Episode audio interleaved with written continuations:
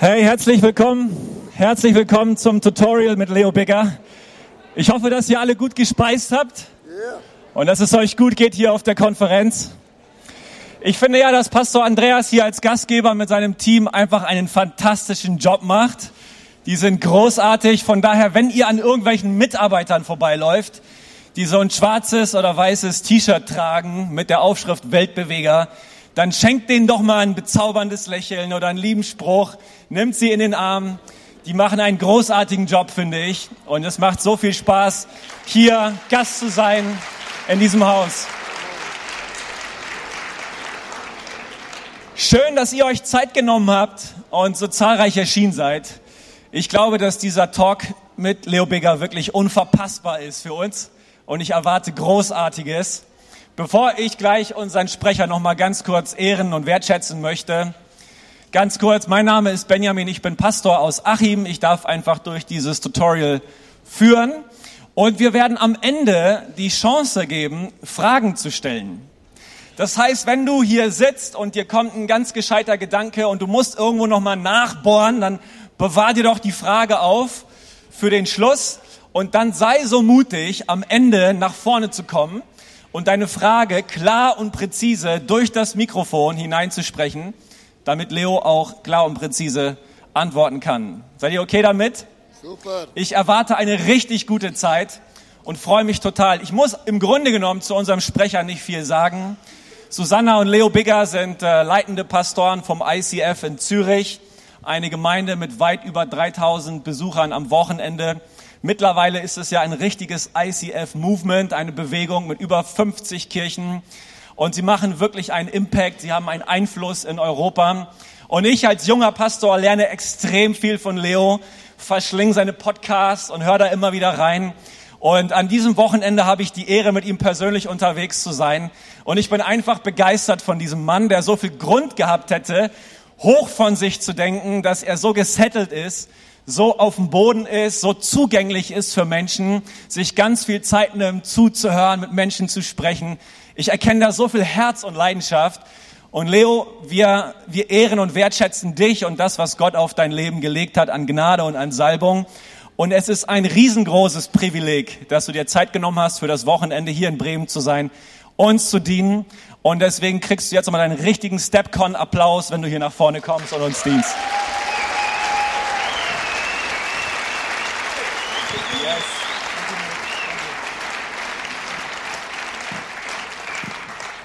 Ja, vielen Dank für diese mega, mega lieben Worte. Es ist wirklich für mich ähm, ein Highlight hier äh, in, Bremen sein zu dürfen. Ich hatte gestern Abend das Vorrecht, durch die Innenstadt zu gehen. Und da war so ein Laternenumzug äh, und da haben sie noch Lieder gesungen, also extra für mich gemacht. Äh, hatte ich mega, mega Freude, einfach da ein Teil da sein zu, zu dürfen. Äh, ich möchte heute darüber sprechen, im Leben, man kann so ein Feueranzünder sein. Man kann etwas äh, zum Brennen bringen im Leben oder man kann so ein Feuerlöscher sein, so eine Person, die so macht. Man kann ein Feuer anzünden oder du kannst das Feuer ablöschen. Also, hast du das Bild? Du kannst ein Feueranzünder sein oder ein Feuerlöscher. Und ich möchte euch ganz am Anfang äh, eine, eine Geschichte erzählen. Wir, wir haben äh, seit äh, 20 Jahren sind wir eine Kirche, wir haben kein eigenes Gebäude. Und ich bin mega happy für euch, dass ihr hier ein Gebäude habt. Und das ist nicht selbstverständlich, das haben nicht alle Kirchen. Wir müssen jeden Sonntag alles auf und abbauen. Und dann bin ich ungefähr vor zehn Jahren zu einem Mann gegangen, habe gesagt, ich möchte gerne ein Kirchengebäude bauen, aber ich habe ein Problem, ich bin kein Architekt, ich bin nur ein Pfarrer. Und ich wäre mega froh, wenn du das designen könntest für uns und, und äh, äh, ich sage dir meine Wünsche, aber du designst alles, du suchst für die Geldgeber, äh, für das Land, äh, du unterschreibst alles und äh, ich ziehe dann ein, aber du hast alles gebaut. Und dann hatten wir so ein Meeting und er gesagt, Leo, das, was du willst, kostet ohne das Land 40 Millionen Euro. Und ich habe eins gelernt, ob es vier Millionen oder 40 Millionen kostet. Es ist nur eine Frage, wo das Null ist. Und dann bin ich in, meine, in mein Leitungsteam gegangen und gesagt, Jungs und Mädels, lasst uns ein Gebäude bauen. Haben alle gesagt, yeah, wir sind dabei.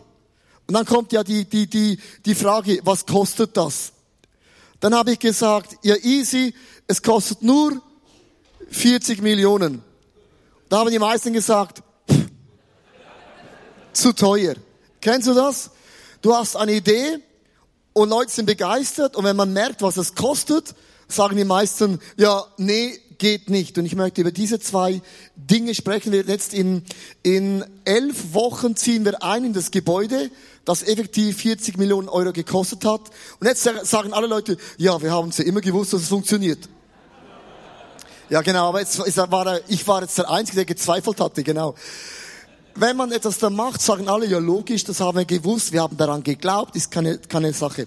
Du kannst ein Feueranzünder sein oder ein Feuerlöscher. Hier gibt Gott äh, seinem Volk einen Auftrag.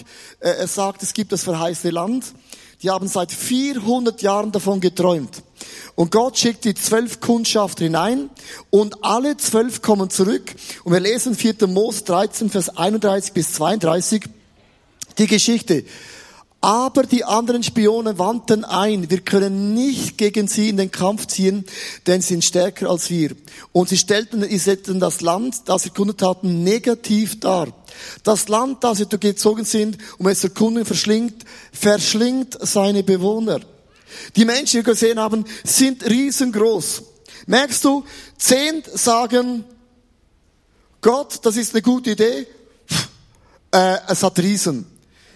Land ist super, aber dann sind wir tot. Und dann heißt es im Vers 33, sogar die Riesen, die Anakiter haben wir gesehen. Wir kamen uns eben ihnen wie Heuschrecken vor. Das waren in ihren Augen vermutlich auch. Und hier das Wort Heuschrecken. Hast du mir überlegt, was heißt Heuschrecken? Heuschrecken bedeutet Schwächen und Stärken. Schwächen und Stärken. Also, bist du ein Feueranzünder oder bist du ein Feuerlöscher? Wir sind wie Heuschrecken. Wir würden gerne. So drei Gedanken möchte ich euch mitgeben zu der Feuerlöscher-Mentalität. Feuerlöscher sehen immer die Schwächen. Immer die Schwächen. Du siehst immer die Schwächen, kannst du nächstes Bild bringen? Sie sehen immer die Schwächen in ihrem Leben. Kannst du die nächste Folie bringen, schnell? Genau. Immer die Schwächen. Ich habe ein Bild mitgebracht. Heuschrecken sind einzelne schwache Tiere. Ein Heuschrecker, Heuschrecker? Heuschrecken sind mega schwach. Das heißt, wenn eine neue Idee kommt, kannst du immer auf deine Schwäche schauen. Die Schwächen zu sehen, hat man sich mühsam erarbeiten müssen. Also Leute sagen, ja, weißt du, ich bin halt nicht so positiv wie du. Was? Ich bin nicht positiv geboren. Wir alle werden, werden unter Druck geboren und wir werden rausgepresst. Wenn Leute sagen, Leben ist schmerzhaft, das war schon bei der Geburt so. Das heißt, man muss sich das antrainieren, Dinge immer negativ zu sehen. Ich habe so einen Gabentest gemacht, äh, habe ich nur einmal gemacht, dann nie wieder. Ich habe nichts gegen Gabentests, aber sie haben immer etwas Positives und etwas Negatives. In diesem Gabentest kam heraus, ich bin so sensibel wie nur drei Prozent der Menschheit. Also ich bin, ich bin hypersensibel, ich nehme alles wahr. Also wenn Leute vorbeigehen, habe ich oft das Gefühl, ich verstehe schon ihre Gedanken. Wenn ich bei uns in das Office reinlaufe, ich sehe Dinge, ich spüre Dinge, ich nehme Dinge wahr, die ich gar nicht wahrnehmen will. Weil es ist ja dein Problem, nicht mein Problem. Verstehst du? Und ich bin so sensibel. Und der Gabentest hat herausgefunden, dass eine Person, die so sensibel ist wie ich, die kann unmöglich eine Gemeinde leiten. Unmöglich. Du kannst unmöglich eine Bewegung leiten, weil du bist sensibel. Mit anderen Worten, jetzt kann ich nach dem Gabentest meine Schwäche anschauen und sagen, okay, wegen dem kann ich das nicht. Und ich habe gewisse Schwächen, also nicht eine, sondern ein paar. Und ich habe aufgehört, auf die Schwächen zu schauen. Zum Beispiel, wenn du mich jetzt genau anschaust, was du jetzt vermutlich nicht machst, meine Proportionen bei meinem Körper stimmen nicht. Ja. Mein, mein, meine Beine zum Oberkörper, das stimmt gar nicht. Und das hat damit zu tun, ich kann nicht alles, ich, ich, ich kann nicht jede Jeans anhaben. Ich kann auch nicht T-Shirt tragen bis hierhin, dann bin ich noch kleiner. Und immer wenn ich, wenn ich einkaufen gehe, kann ich anschauen, okay, dein, dein Körper stimmt nicht mit den Kleidern. Ich kann meine Schwächen anschauen. Oder ich sage, nein, ich habe Stärken, das hat niemand. Also, siehst du immer bei allem die Schwächen und sagst immer, nee, wäre schon gutes Land, aber pff, alleine sind wir zu schwach. Vers 14, Vers 1. Da schrien die Israeliten laut und weinten die ganze Nacht. Wenn du deine Schwächen siehst, du weinst immer. Du weinst immer vor dem Gott im Himmel. Zweitens, du kannst immer alles in deinem Leben negativ anschauen. Heuschrecken, habe ich nicht gewusst, die haben keinen König. Heuschrecken haben keinen König. Und was sagen die, die, die, die, die Kundschafter? Die sagen, wir sind wie Heuschrecken. Warum? Sie sagen, die Länder vom verheißenen Land, die haben Könige. Aber wir haben nicht mal einen König. Unser König ist Gott, aber der ist unsichtbar. Der hat nicht mal einen Namen. Yahweh, so, oh, wie ein Wind. Also ich darf kein Foto von Gott machen. Er ist nicht sichtbar, hat einen speziellen Namen. Ich bin der ich bin. Und sie sagen, wir haben nicht mal einen Anführer. Hier das ganz Gleiche wieder. Du kannst auf deine Schwächen schauen. Du kannst das Negative sehen. Du kannst immer schauen, was du nicht hast. Bei uns in der Kirche, oder sie ist hier anders. Wenn immer wir eine neue Idee haben, hast du immer Leute, die sagen, ja, das wäre mega schön. Aber wir haben zu wenig Mitarbeiter. Ah, die Idee ist mega gut, aber wer soll das bezahlen? Wer hat so viel Geld? Wir sind nicht wie die Deutschen haben so viel Geld, wir sind nur Schweizer. Oder dann sagen Leute, ja, ja, das funktioniert in Amerika. Aber Bremen ist ganz eine andere Nummer. Merkst du, egal was du bringst, du hast eine Vision, ja, dann ist halt Amerika. Hast du einen Traum, ja, das funktioniert in der Schweiz. Leute haben immer Erklärungen, warum etwas nicht funktioniert in deiner eigenen Stadt oder Kirche. Als ich nach Zürich kam, haben Leute gesagt, in Zürich wirst du nie eine große Kirche bauen, weil Zürich ist ein mega harter Boden. Der Boden ist so hart, wenn man einen Samen hineinpflanzt, es geht gar nicht in den Boden rein. Und in der Stadt Zürich ist eine Glockenwolke, das sind Millionen von Dämonen. Es wird sich nie jemand bekehren. Dann habe ich gedacht, ja, geile Botschaft. Mit anderen Worten, Jesus hat Kraft. Jesus kann Wunder machen, aber nicht in Zürich. Jesus kann Wunder machen. Ja, logisch, in Amerika kannst du Großgemeinden bauen. Das ist auch einfach. Das sind schon alle gläubig. Merkst du? Leute haben die Tendenz, bewusst das Negative zu sehen und wenn immer eine neue Idee kommt, blast man es aus. Und du kämpfst immer gegen Mühlen. Wir haben keinen König. Dann das, und jetzt kommt der Bibelvers, Vers 2. Sie murrten. Das heißt, wenn ein Leiter eine Idee hat, dann beginnen Leute zu murren. Ja, Moses. Ja, Aaron. Klagen. Während wir doch in Ägypten geblieben. Was war das Problem?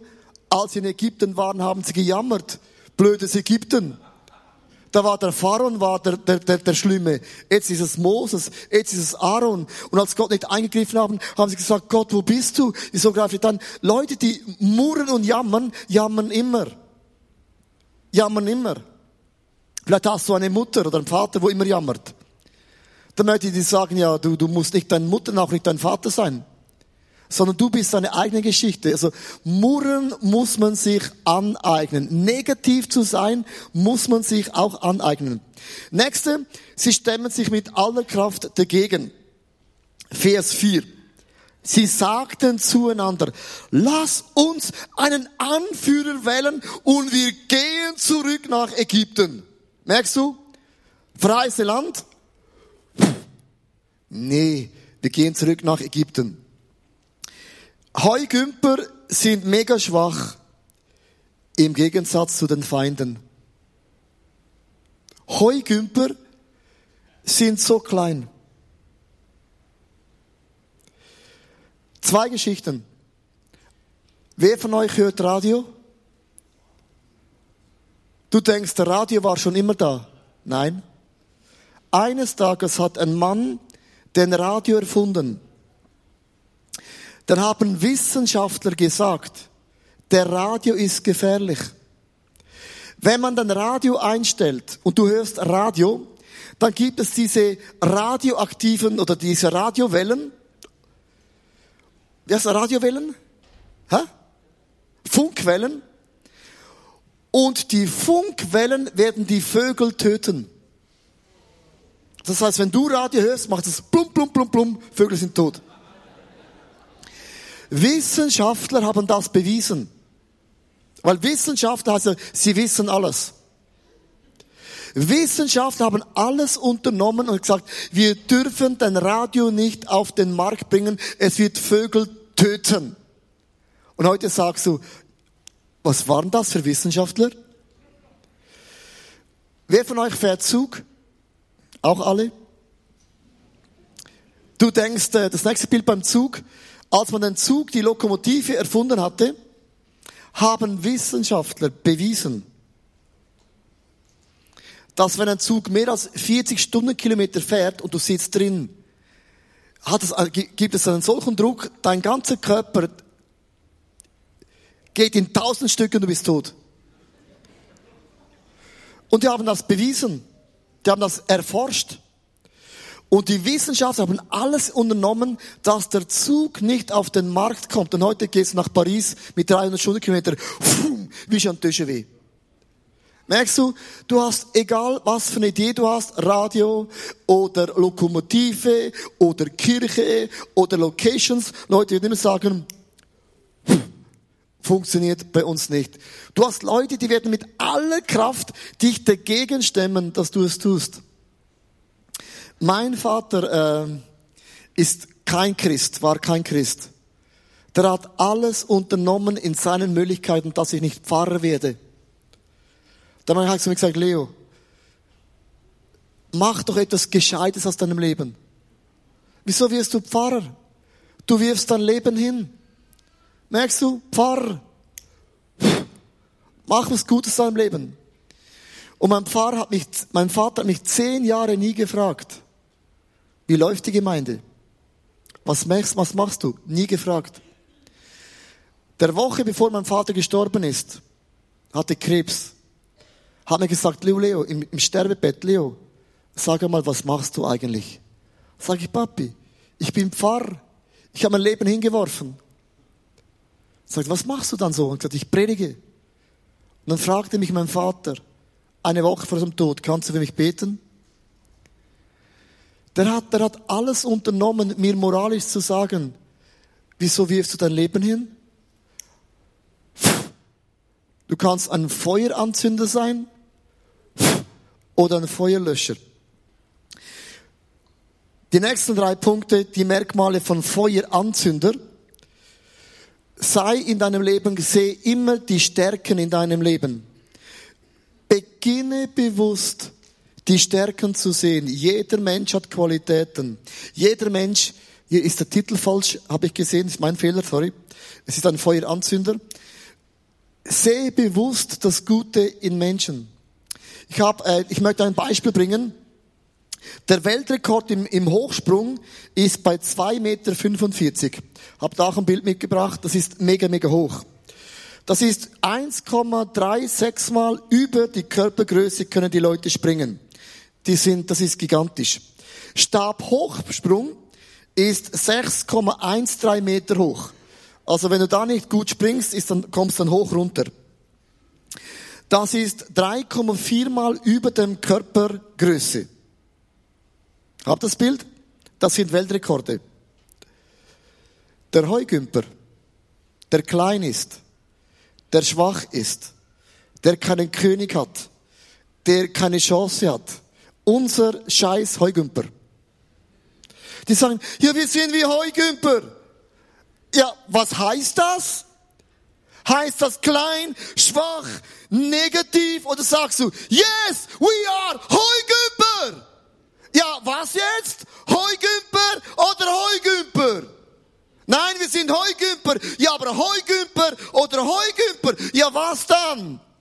Weil eine Heuschrecke springt einen Meter hoch. Jetzt denkst du ja, was ist das Problem? Das ist 60 Mal über die Körpergröße. Ja, bist du jetzt ein Heugümper, klein, schwach, kein König, oder bist du, sagst du, Hochsprung, Stabhochsprung, langweilig, ich bin 60 Mal über mein Dings. Merkst du, also bist du ein Heugümper oder bist du ein Heugümper? Also bist du schwach, kein König oder bist du ein Heugümper? Das heißt, ein Heugümper, der weiß, sorry, wenn es um Springen geht, bin ich schnell. Fang mal einen Heugümper ein. Muss aber schnell sein. Der springt 60 Mal über seine Größen. Und die Bibel sagt, mit meinem Gott kann ich über Mauern springen. Ja. Bist du ein Heugümper?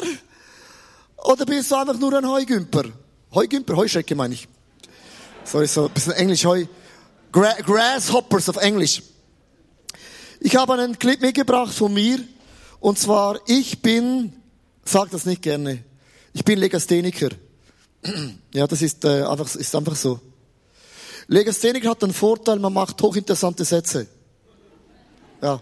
Also ich mache Wort, Wortspiele, verdrehe ich immer und sagen Leute, machst das extra? Und sage immer, vielleicht.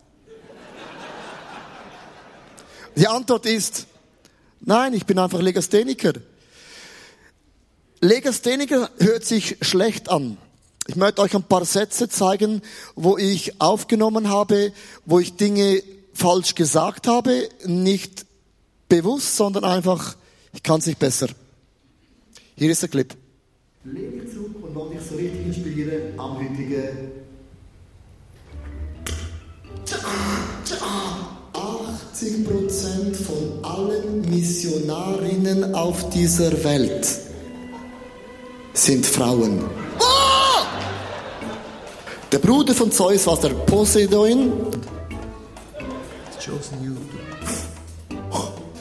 Hat er einen Tau geschaut und gesagt, ich jetzt da, das Lied ist super. Ich möchte dich fragen, möchtest du mein Mann wird ein Spezialangebot für dich. So goes it not. Poseidon, ganz schwieriger Name, ich muss es vorlesen. Der Poseidon.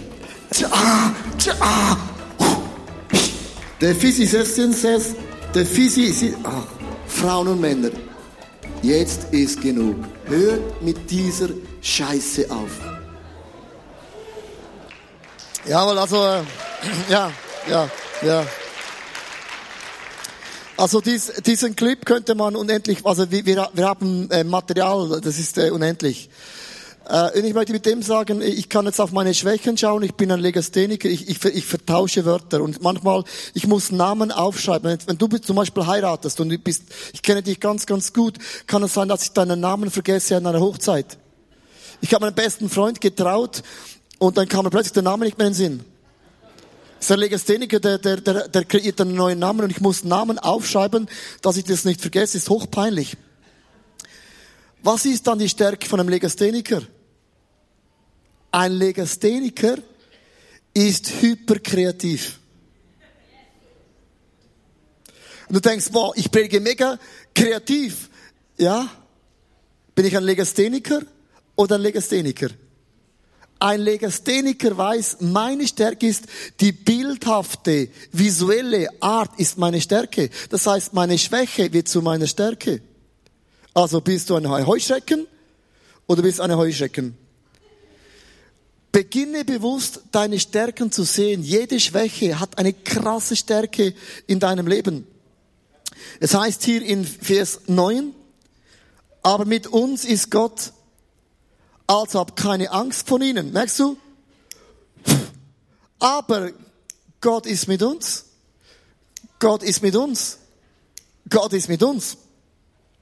Die zweite Mentalität ist, du siehst immer Lösungen. Immer eine Lösung. Heuschrecken Wenn sie zusammenscharen als eine Gruppe, werden sie plötzlich stark. Du siehst immer eine Lösung.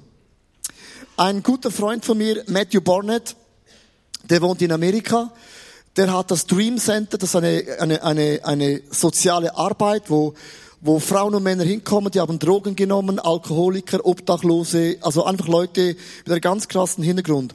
Und im letzten Jahr haben sie das Dream Center um einen Drittel ausgebaut, wurde noch größer, weil der Ansturm von Menschen in Not war so groß. Und das Problem war das gewesen, sie hatten kein Geld mehr. Und wenn du kein Geld mehr hast, wenn Leute soziale Nöte haben, was machst du dann? Jetzt hätte er sagen können, hey Jungs und Mädels, tut mir leid, äh, wir haben kein Geld, ihr könnt nicht mehr kommen, äh, ihr müsst eure Probleme selber lösen. Oder sagst du, nein, es gibt Lösungen. Und weißt du, was Matthew Barnett macht? Denke in deinem Leben über den Horizont. Er hat einen Marathon gelaufen vor vielen Jahren. Dann hat der Arzt ihm gesagt, wenn du nochmals einen Marathon läufst, wirst du sterben. Deine Blutbahnen sind so eng, das wird dein Körper nicht überleben. Er konnte nicht mehr fliegen, er konnte nicht mehr reisen, er konnte nicht mehr joggen gehen. Und dann hat Matthew Barnett überlegt, wie kann ich Geld sammeln für Dream Center? Soll ich rumreisen und Geld reisen? Er hat gesagt, ich mache etwas, was der Arzt gesagt hat, das geht nicht. Und ich mache etwas, was ich nicht kann, um den Leuten zu sagen, das Dream Center ist mir so wichtig, dass Menschen geholfen werden. Ich mache sieben Marathons in sieben Kontinenten, äh, sieben Ländern, in sieben Tagen. Ich mache sieben Marathons in sieben Ländern, in sieben Tagen. Die haben so ein Charterflugzeug und das kannst du das nächste Bild bringen. Das beginnt ganz, ganz unten in der Kälte und dann geht es bis am Ende nach Australien. Das heißt, sieben Marathons in sieben Ländern äh, in sieben Tagen heißt, das haben erst 24 Menschen hingebracht. Und es ist mit der Geschichte in das CNN gegangen, in das TV gesagt, Jungs und Mädels, Amerika, hier bin ich. Pastor Matthew Barnett. Menschen in der Not, die kein Zuhause haben, Menschen, die Alkoholiker sind, wer soll das bezahlen? Und ich habe mich entschieden, trotz dem Arzt, etwas zu machen und der Welt zu sagen, wie hoch ist der Preis, dass Menschen geheilt werden können. Ich lege mein Leben hin, um Geld zu raisen für Menschen in der Not. Merkst du? Ein Heugümper denkt kreativ. Alleine bist du blöd, blöd, blöd, bloß eine Heuschrecke. Klein, schwach, nichts. Aber zusammen bist du eine Macht. Der letzte Gedanke. Heuschrecken stemmen sich mit aller Kraft dahinter. Heuschrecken in Scharen. Heuschrecken zusammen. Heuschrecken zusammen sind eine unüberwindbare Macht. Wenn Heuschrecken zusammen sich zusammentun mit einer Idee, mit einer Vision, mit einem Traum, mit einem Auftrag von Gott, sie können alles. Sie können alles. Sie können alles kaputt fressen, was sie wollen. Alleine kannst du fressen, dann hast du gegessen. Aber zusammen, in der Einheit, zusammen bist du eine unbesiegbare Macht. Bist du eine Heuschrecken, schwach, klein und nicht stark? Oder bist du ein Heuschrecken? Was bist du jetzt? Nach den Vers lesen. Vers 30. Doch Kaleb ermutigte die Israeliten, sich gegen Mos zu stellen. Lass uns sofort aufbrechen und das Land einnehmen, denn wir können es ganz bestimmt erobern. Mit anderen Worten, lass uns zusammenkommen. Was heißt das? Ich möchte euch ganz kurz einen Clip zeigen. Was heißt es, an Heuschrecken zu sein? Hier ist die Geschichte. Da ist Milch, ah, ich brauche den Sound. Milch, Honig und die Trauben sind groß. Aber im Land hat es Riesen. Und die Riesen sind so groß. In ihren Augen sind wir Grashüpper. Kleine Heuschrecken. Doch Kaleb und Josef sagen, ja, wir sind Heuschrecken, aber zusammen sind wir eine unbesiegbare Macht.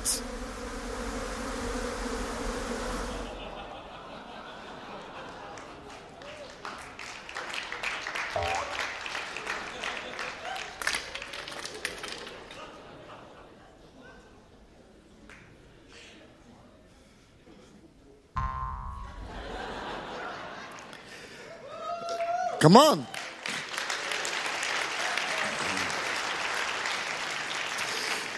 Schau, meine, Frage ist, äh, bist du eine Heuschrecken oder bist du eine Heuschrecke? Merkst du, das ist eine Entscheidung. Wir sind bloß Heuschrecken. Ihr weißt bloß. Bist du bloß alleine? Bist du bloß ohne König? Bist du bloß schwach? Oder sagst du, wir sind stark, wir sind mächtig und zusammen sind wir eine unbeschlagbare Truppe? Und ich habe mich entschieden, und das ist nicht typisch schweizerisch, ich bin eine Heuschrecke. Stark, Gott hat Lösungen und zusammen sind wir unbesiegbar. Darum bist du ein Feueranzünder, kam es eine Idee da, du sagst, logisch, lass uns tun, es ist möglich, und sagst du, pff, nein, ich bin mehr ein Feuerlöscher. Und diese Mentalität, lasst uns das persönlich kreieren. Kreieren. Das ist eine Entscheidung. Ich sehe Gottes Fingerabdruck in meinem Leben und auch in der Church. Bist du ein Feueranzünder? Oder bist du ein Feuerlöscher? Und die Kultur, die muss man prägen im Leben. Ich ende mit dem letzten Beispiel. Ist mir mega wichtig, ich mache in meinem Leben nicht alles richtig. Äh, ist ja logisch nicht, ich bin, ich bin ja nicht Gott. Ich habe meine Ecken, Kanten, Fehler, Stärken und äh, Superstärken, auch Schwächen. Aber ich habe meiner Familie von Anfang immer gesagt, mit Gott ist alles möglich. Wir sind eine Familie, wir sind Feueranzünder. Wenn Menschen kommen, wir beflügeln sie. Wenn Menschen kommen, wir sagen ja. Wenn Menschen kommen, die Ideen sind noch so groß, noch so krass, sagen wir, mit deinem Gott ist alles möglich. Ich werde nie Leute sagen, nein, du bist ein kleiner Bremer. Bleib klein, lebe klein und bist einfach ruhig. Schweizer sind neutral. Weißt du, was das heißt? Ein Schweizer eckt nie an. Mit dem Schweizer Pass bist du beliebt auf der ganzen Welt. Weißt du wieso? Wir sind neutral. Wir finden alle gut. Wir finden die Amerikaner gut, wir finden die Deutschen gut, die Franzosen gut, die Spanier gut. Wir können es mit allen, weil wir sind neutral. Aber neutral heißt auch, wenn jemand die Idee hat, sagen wir immer, komm runter. Komm runter, du bist nichts Spezielles. Du bist nur ein Schweizer. Ja, aber ich habe eine Idee. Nein, nein. Geht gar nicht. Also, als ich eingeladen wurde, in Amerika zu predigen, hat meine Mutter gesagt, aber Leo, die Amerikaner brauchen dich doch nicht. Du kannst immer richtig Englisch. Bleib doch in der Schweiz. Meine Mutter hat so gemacht. Merkst du? Du hast immer Leute, die versuchen, dich runterzubringen. Aber das ist keine Kultur. Das macht schon der Teufel. Gottes Mentalität ist, sagen, come on, du kannst das. Träume groß, aber handle klein. Träume groß, aber handle klein. Träume groß, aber handle klein. Sei kein Feuer, sondern ein Feueranzünder. Das ist so meine Mentalität, die ich uns auf den Weg mitgeben möchte. Was das ganz konkret heißt, das ist deine Frage. Was heißt das für mich, ein Feueranzünder zu sein? Was heißt das für mich, eine Heuschrecke zu sein? Bin ich eine Heuschrecke oder bin ich eine Heuschrecke? Wir sind bloß Heuschrecken. Ja, was heißt bloß? Bin ich ein Heuschrecke oder bin ich ein Heuschrecke? So, das ist mein Input für uns heute Nachmittag. Danke!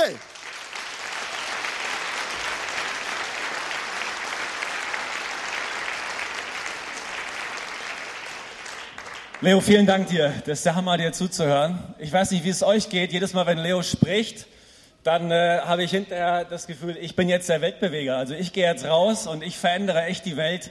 Da, wo es in mir Schatten ist, da wird Licht angezündet. Da, wo in mir Angst ist, da kommt neuer Mut. Das ist der Hammer, dir zuzuhören. Es macht mir richtig Spaß. Vielleicht können wir ins Gespräch kommen. Mach's dir doch gemütlich. Und ähm, das ist die Stelle, wo du, wenn du eine Frage hast, dich auf den Weg machen kannst hier in der ersten Reihe kurz Platz nimmst und dann werden wir dich zu Wort kommen lassen. Leo, du hast gesagt, dass man sich eine negative Perspektive auf das Leben antrainieren muss und dass viele von uns das auch machen. Ist das mit der positiven Lebensperspektive ganz genauso? Weil keiner von uns oder vielleicht wenige von uns sind von Natur aus die absolut, absoluten äh, Optimisten. Und ähm, wie hast du dir das im Laufe der Zeit antrainiert? Du hast schon so ein paar Sachen gesagt, die Dinge positiv zu sehen, Ja zu sagen, nicht die Schwächen, sondern die Stärken zu sehen. Aber wie kann ich mir das vorstellen? Steht Leo Bigger morgens auf und plustert sich erstmal vorm Spiegel auf und dann sprichst du dir irgendwelche positiven Sätze zu. Wie kriegst du das hin, einfach diese grundsätzliche positive Haltung im Herzen zu haben? Also ich bin, es ist mir wichtig, wenn ich, wenn ich über Dinge spreche, möchte ich nie über generell ähm, negativ über andere Leute sprechen. Aber meine Mutter, das ist, sie hat viele Stärken, aber sie ist, meine Mutter kann mega jammern. Und sie jammert immer über alles. Sie hat gejammert über den Krieg, dann hat sie gejammert über das neue iPhone, sie hat gejammert über, sie jammert immer.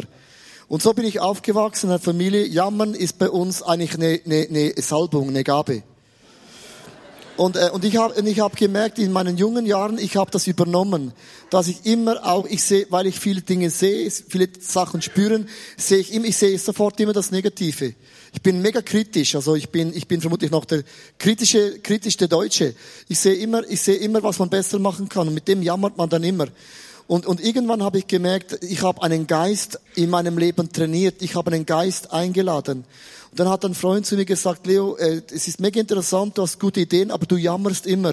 Du siehst immer alles negativ. Und dann war es für mich gewesen, als hätte Gott meine Augen aufgemacht. Und ich habe gemerkt, die göttliche Kultur, Gott ist nicht ein Jammeri.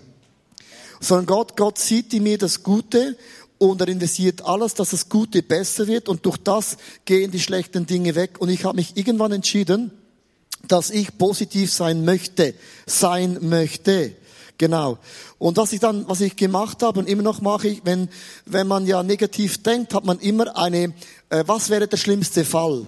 Also wenn man sich Sorgen macht, denkt man sich immer den schlimmsten Fall auf. Und ich habe, was ich mache, zwar, ich mache immer eine Liste, äh, wo ich aufschreibe, was wäre das die beste Möglichkeit von Gott. Und ich muss bewusst zehn Dinge aufschreiben und sagen, Gott kann aus dem ein Wunder machen. Und ich habe das mit Aufschreiben wie angefangen zu lernen, dass ich das Gute sehen will. Ich muss das Gute sehen, weil Sorgen machen, tut man sich auch zehn negative Dinge vorstellen, das muss man sich aneignen, kann man das auf das Positive auch. Und ich habe das über Jahre mühsam trainiert. Es ist mir nicht angeboren, es ist keinem Menschen angeboren, sondern ich habe es mühsam erlernen müssen. Und wenn ich mega müde bin äh, in meinem Leben, dann kommt das Jammeri, kommt wieder nach vorne. Dann sage ich immer, Leo, halt deine Fresse. So spreche ich mit mir, nicht mit dir. Sag ich mir, Leo, halt deine Fresse. Ich muss mir ganz klar Deutsch sagen, halt deine Fresse sondern du bist nicht negativ, sondern Gott ist auch nicht ein Jammeri über deinem Leben. Und ich habe das mit einem Zettel, eben das Gute, das Schlechte, aufgeschrieben, mir bewusst, äh, mir Zeit genommen. Und das braucht Jahre, weil ich bin nicht einfach automatisch positiv. Ich muss mich, wenn du eine Gemeinde leitest, du hast mehr Niederlagen als Siege. Und wenn ich nicht das Gute sehen würde, wäre ich nicht mehr Pfarrer. Ja, also das, was du uns äh, in dem Talk gesagt hast, ich, man spürt dir ab, dass du das lebst. Und deine Verkündigung ist durch und durch von der Perspektive geprägt, dass halt, dass Gott das Licht ist. Also du konfrontierst deine Zuhörer nicht mit Finsternis, sondern mit Licht. Na, und ich glaube, wenn das Licht auf uns fällt, wir werden schon unseren Schatten sehen. Jesus sagt in, äh, im Johannesevangelium, dass er als Licht in die Finsternis gekommen ist. Aber hast du nicht auch Leute bei dir im Umfeld, bei dir in der Church, die dann ankommen und sagen, hey Leo, pass mal auf, das ist so eine seichte, positive Kost, die du uns bringst. Unser Gott ist auch mal zornig. Der ist auch mal wütend. Predige mal ein bisschen mehr Gericht, nicht immer so viel Gnade. Ich kann mir vorstellen, dass du diese Gespräche führst. Wie gehst du mit diesen Menschen um, die eigentlich sich mehr so ein bisschen Druck in der Kirche wünschen, auch in der Verkündigung. So ein bisschen mehr Schwarzbrot, wie man das vielleicht dann ganz fromm ausdrückt. Was sagst du diesen Menschen? Ja, das ist eine gute Frage. Was sage ich zu diesen Leuten? Ja, äh, ja, für mich, also ich, ich, sage jetzt mal, ich, ich rede von den Schweizern. Die Schweizer generell, auch wenn man jetzt die Medienlandschaft anschaut, also zum Beispiel Roger Federer ist ja der beste Tennisspieler aller Zeiten. Der wird auf der ganzen Welt gefeiert, nur nicht in der Schweiz. Wir Schweizer haben keine Feierkultur. Wir Schweizer können nicht mit, mit prominenten Leuten kann ein Schweizer nicht umgehen. Und darum, wenn ich jetzt noch Druck predige, ist das, was die Schweizer sowieso können. Aber dass die Schweizer nicht können, ist jemand loben. Der Schweizer kann nicht jemand sagen, du bist ein, die, die Leute haben Mühe, zu mir zu sagen, du bist ein mega guter Pfarrer. Die haben immer Angst, man wird stolz, man wird eingebildet. Und in der Schweizer Kultur ist es für mich etwas das Gegenteil, wo ich Leute wirklich lernen muss, das Gute zu sehen, weil der Rest hat der Schweizer schon. Der Schweizer ist, nein, und der Schweizer ist ein gutes Beispiel.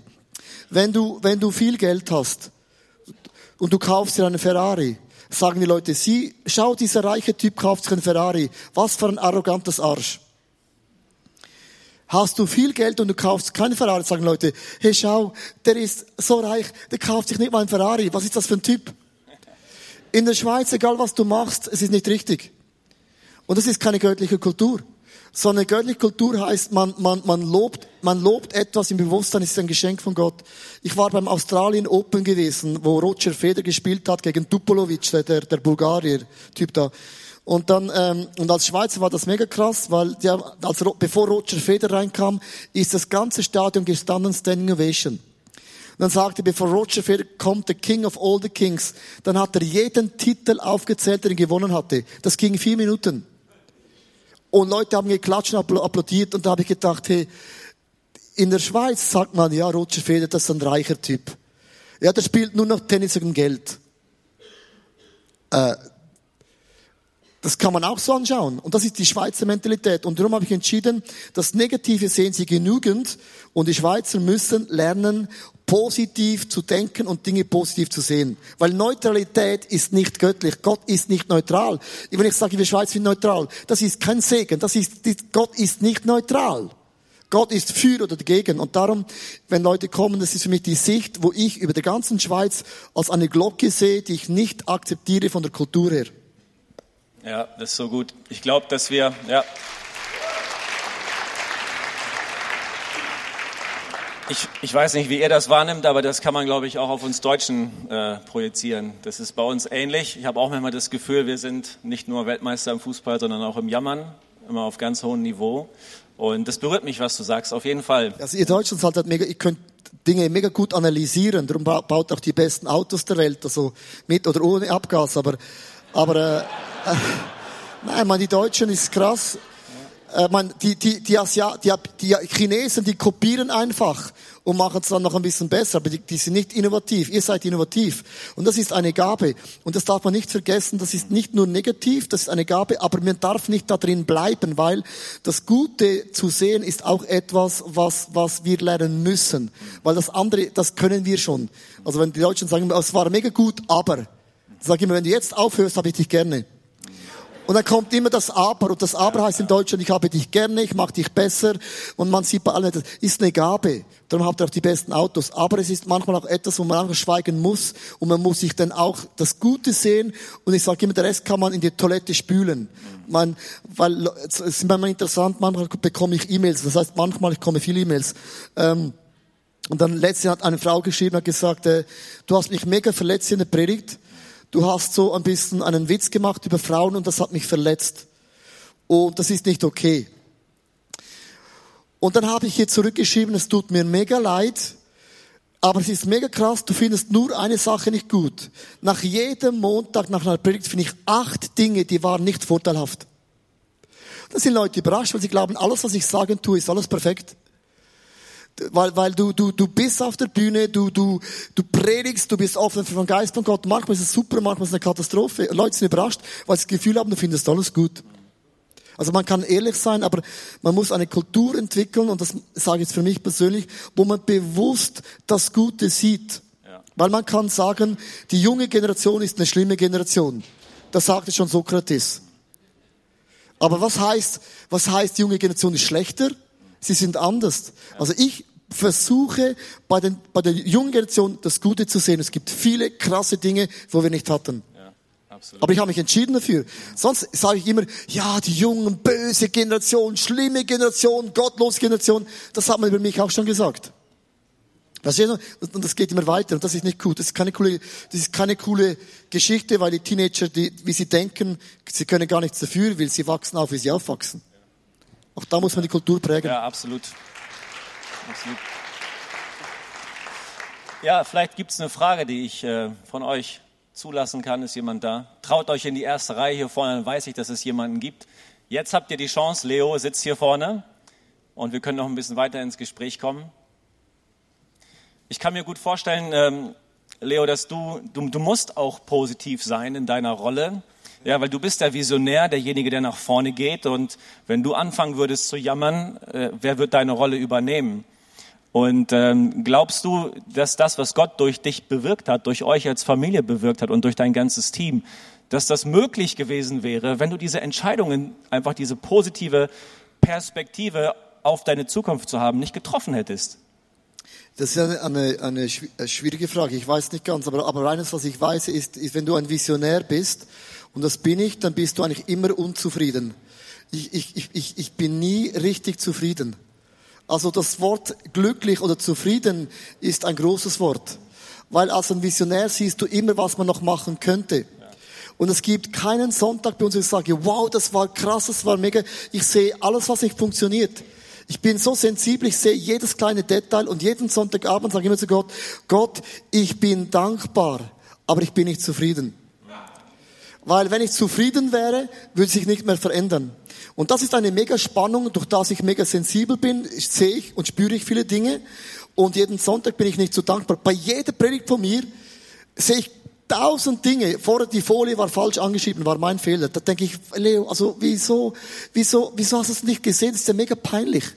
Das raubt ja die Glaubwürdigkeit weg. Ich sehe Dinge, aber ich bin dankbar, äh, dass ich das erleben darf, aber ich bin nicht zufrieden. Und ich lebe mit dieser Spannung. Und ich sage immer für mich, das Entscheidende ist immer, und es tönt, das mag ein bisschen fromm tönen, aber ich muss immer sagen, Leo, die Freude an Gott ist deine Stärke. Nicht die Freude von ICF, nicht die Freude von der Qualität, die Freude an Jesus ist und bleibt deine Qualität. Das ist mein Spruch, die Freude an Jesus. Wie, wie kriegst du diese Spannung hin mit deinen vielen Leitern und Mitarbeitern, dass, dass sie sich nicht unter Druck gesetzt fühlen von deinem Anspruch, weil du die ganzen Details siehst, weil du so ein bisschen perfektionistisch veranlagt bist, weil du es schön haben willst, dass die sich nicht unter Druck gesetzt fühlen, oh Mann, jetzt muss ich für mein Leo das alles umsetzen, sondern dass sie verstehen, im Grunde genommen geht es um die Schönheit Gottes, die wir hier reflektieren wollen. Er hat sein Bestes gegeben, wir wollen ihm unser Bestes geben. Ich kann mir vorstellen, dass du da auch viele Mitarbeitergespräche immer wieder führst. Und es ist ja auch ein Weg, dass ihr dahin gekommen seid, wo ihr seid als ICF, mit dieser Kultur der, ich will nicht sagen der Perfektion, aber der Exzellenz, die man ja euch abspürt. Und, und ja, da kann man extrem viel von euch lernen. Und ich frage mich, wow, was für ein Weg steht dahinter und wie viel Diskussion musst du geführt haben mit vielleicht Mitarbeitern, die auch auf dem Weg mal hier und da frustriert waren. Das ist eine mega komplizierte Frage und ich weiß nicht, ob ich dich so erklären kann, dass man es alles auch richtig versteht. Äh, aber es ist, äh, ja, ich versuche es zu erklären, aber ihr müsst jetzt ganz zu gut zuhören, dass man nicht Dinge missversteht. Äh, für mich, ich bin angestellt in ICF Zürich für Leistung. Und die meisten Kirchen sind Leute angestellt wie Sozialarbeiter. Also ich werde bezahlt von ICF Zürich, damit ich den bestmöglichsten Job mache. In jeder Firma hast du einen gewissen Druck, eine gewisse Erwartung von dir, oder? Aber in der Kirche sagt man immer, es ist alles für Gott und für Jesus und dann hat man keine Erwartung und Leute machen dann, wie sie, was sie wollen. Und ich habe mir selber gesagt, ich bin angestellt für Leistung. Verstehst du? Also ich kann noch so viel rumreißen, wie ich will. Die Qualität in Zürich muss gewährleistet sein, dass Leute in Not, Leute, die heiraten oder sterben, ähm, dass wir für sie sich kümmern. Und das heißt mit anderen Worten, wenn ich ein Meeting habe, äh, ist mir nicht so, ist mir eigentlich das nicht so wichtig, was Leute denken, weil sie sind angestellt für Leistung. Wenn ich als Chef etwas sehe und ich sage, ich will das so, dann ist das so. Das ist mal die Grundhaltung. Jetzt bin ich auch nicht blöd. Weil Leute sind keine Sklaven. Die Schweizer sind keine Sklaven, die machen nicht einfach alles, was wir machen. Also, mein Job als ein Leiter ist, Arbeit zu kreieren. Weil wenn ich keine Arbeit kreiere, haben Leute nichts zu tun. Ich sage, mein Job ist, zu, Arbeit zu kreieren und euer Job ist, was ich sehe, so umzusetzen, dass es für die Gemeinde erträglich ist. Also, ich komme rein, ich habe eine Idee und sage, Jungs, zum Beispiel, wir gründen eine Kirche in Amerika, das sprengt unsere Struktur, das sprengt unser Budget, haben wir nicht geplant, ist nicht auf dem Radar, ist zeitlich total unangebracht. Der Job von meinen Leuten ist, meine Idee so auszuarbeiten, dass es für alle Leute erträglich und göttlich ist. Und das ist nicht mein Job. Das ist ihr Job. Und dann ist es immer eine Diskussion. Ich weiß ja auch, auch bei den Kindern, bei der Frau, wenn du zu viel Druck machst, zerbrechen sie. Machst du zu wenig Druck, dann machen sie, was sie wollen. Ich finde Druck nicht so schlimm, wie Leute immer tun. Es ist, es ist eine, ein, ein, ein, eine Mischung. Und zwar, ich bringe ein einfaches Beispiel. Wenn ein Skifahrer oben steht bei der Streif, Body Miller Beispiel, da hat er schon zehnmal gefahren. Wenn er sagt, hey, easy, da war ich schon oft, er ist zu locker, stürzt er. Ist er zu verkrampft, zu viel Druck, ist zu viel Kanten und er ist zu langsam. Das heißt, er braucht immer einen Respekt. Und ich sage den Leuten immer, zu viel Druck ist nicht gut, ihr verkrampft euch. Zu wenig Druck gibt es einen Unfall. Ihr braucht immer einen Respekt. Ihr arbeitet hier für Gott. Und unser Job ist in der Church, den Namen Gott so groß zu machen wie möglich. Und das ist immer eine Mischung. Ja, super, und die Kultur ja. habe ich entwickelt. Aber, aber es hat Jahre gedauert. Die Leute haben gesagt, ja, das, das darf man nicht in der Kirche. Mhm. Und ich sage, wieso dann nicht? Ich bin doch kein Sozialclub. Kirche ja. ist kein Sozialclub. Sonst sagen Leute zu mir, ja, du arbeitest in der Kirche, ja, ja, arbeitest am Sonntag und ein bisschen Kaffee und dann ist gut. Also ich möchte, dass unsere Leute in der Kirche so hart arbeiten wie Leute in der Wirtschaft. Ja. Weil meine Söhne sagen zu mir, Papi, du arbeitest nur am Sonntag. Und sage ich, und der Rest, ja, bist mal da ein Kaffee und da ein Coaching. Das ist für sie nicht arbeiten. Also weißt du, das ist einfach, ja, ja. das ist, ich hoffe, ich hoffe, ihr versteht das richtig. Aber ich finde Druck nicht, in der Kirche ist das Wort Druck so mega schlimm. Ich finde es gar nicht so schlimm. Ich bin mit Druck geboren worden. Meine Mutter hat mich rausgedruckt. Mhm. Vielleicht hast du es vergessen. Hat mega wehgetan. Aber jetzt bist du dankbar, du bist hier. Ja. Ja. Ja, danke Leo, dass wir solche, solche Fragen stellen dürfen. Dass ich ja, solche Fragen stellen darf. Ihr müsst einfach die Antwort ertragen. Ja, ertragen wir. Hammermäßig, richtig gut. Just kidding, und, Witz. Und jetzt sehe ich, dass sich der äh, Pastor Axel aus Lienthal hier vorne bereit gemacht hat. Und wenn ein Pastor eine Frage stellt, das ist immer unangenehm, glaube ich. Das ist so, ja. Aber Axel, komm noch nach vorne. Ich überreiche dir kurz das Mikrofon. Das von hier, ne? Genau. Du, ich wollte einfach nur mal wissen, was würdest du sagen, waren die stärk, also die prägendsten Personen, die dich dahin gebracht haben, wo du jetzt bist? Und welche Bücher hast du gelesen? Per, die prägendsten Personen, also was waren die größten Einflüsse? Welche Bücher, welche Gemeinden, Pastoren, wo würdest du sagen, da hast du am meisten mitgenommen und würdest du sogar uns auch empfehlen, sollten wir uns mit auseinandersetzen? Das ist die eine Frage und die andere wäre noch, vielleicht erzählst du noch mal was von eurem 40 Millionen Gebäude, wie ihr da jetzt eigentlich hingekommen seid und wie sich das dann so ergeben hat. Das fand ich noch ganz spannend. Also die prägendste Person ganz am Anfang war Bill Heipels, Willow Creek. Ich bin ja katholisch aufgewachsen, das ist ein bisschen wichtig zu wissen. Das ist mein Hintergrund. Ich bin nicht, ich habe keinen Freikirchenhintergrund. Das ist für mich alles Neuland. Und dann hatten wir eine Gemeinde gemacht, wo wir, wo wir ein bisschen besucherfreundlicher gemacht haben vor 20 Jahren. Und dann war für mich das Vorbild war gewesen Willow Creek, weil die hatten, die hatten eine Church gehabt, die ist, war, ist riesig und das hat uns mega inspiriert, weil als Katholik wenn du aus der katholischen Kirche rausgehst, hast du immer Angst, du verlierst das Heil. Weil nur die katholische Kirche ist die einzig wahre, heilsbringende Kirche. Und als Katholik da rauszugehen, hast du Angst, du verlierst den Himmel. Das ist, wenn du in der Freikirche aufgewachsen bist, kein Thema. Und ich wollte nie was machen, wo Gott ein Problem hat. Ich wollte nie was machen, wo ich mein Heil verliere. Und die ersten Jahre im ICF hatte ich das Gefühl gehabt, ich mache alles falsch. Gott wird im Himmel nicht sagen, well done, du hast es gut gemacht, sondern Gott wird sagen, was, was, was ist dir eingefallen? Du hast eine heilige Kirche entehrt. Und das war ein Riesenstress über Jahre. Und dann habe ich von Willow Creek gesehen, dass die eine Church machen, gesagt, ja gut, wenn wir sie schon machen seit 20 Jahren, dann sind wir nicht so falsch. Also Willow Creek war für mich Seelsorge, war Therapie. Haben wir gesagt, was du machst, ist nicht falsch. Und dann über die Jahre hat mich dann geprägt Rick Warren, das Theologische, Dinge theologisch zu erklären. Und dann Jahre später kam dann die Hillsong rein mit der mo- modernen Worship-Musik. Äh, heute ist es auch die Bethel-Bewegung, wo ein bisschen mehr das Spirituelle reinbringt. Und heute kann ich sagen, man, ich lerne von der ganzen Welt. Es gibt nicht eine Person mehr, weil man singt auch in der Church Lieder von Bethel, von Hillsong, äh, was haben wir noch? Jesus Culture, ICF Zürich, ähm, Outbreak Band, ähm, Anja Lehmann, keine Ahnung, was haben wir noch alles? Einfach, man, man singt heute von der ganzen Welt Lieder. Die, die Welt ist, ist, ist international geworden und ich lerne von allen Leuten und ich habe auch Podcasts von Leuten, wo ich nicht so Fan bin, weil ich möchte nicht nur immer das hören, was ich gut finde. Du musst manchmal auch Dinge hören, wo du theologisch schlimm findest, damit deine Theologie sich weiterentwickeln kann. Also, also man lernt von allen. So, ja. Ja, das ist super gut. Und zum Bauprojekt wolltest du. Ja, es ist immer so, wir, wir wollten ja bauen und dann haben wir den, den Landbesitzer gefragt und hat er gesagt, nein, wir verkaufen keiner Kirche Land. Und wir wussten, wir bekommen kein Land in der Stadt Zürich, weil wir weil Kirche sind. Äh, weil im Moment kannst du, du kannst schwul, du kannst lesbisch sein, du kannst, du kannst eigentlich sexuell alles sein, aber du kannst nur nicht Christ sein. Das ist mega krass. Du kannst heute alles sein, nur nicht Christ. Christ ist eine Seuche in der Schweiz. Äh, Und wir haben gemerkt, im Moment die Gunst, die Stadt ist nicht mehr, ist den Christen nicht gut gesinnt in Zürich. Und der Landbesitzer hat uns das Land nicht gegeben. Er hat gesagt, okay, gut, wenn du mich, vera- wenn du, mi- wenn du nicht gnädig bist, dann bin ich an einer Heuschrecke. Es gibt immer einen Weg. Dann habe ich sieben Familien gefunden in der Kirche. Die haben zwölf Millionen Euro einbezahlt. Und sie haben zusammen einen Verein gebildet und sie haben das Land gekauft.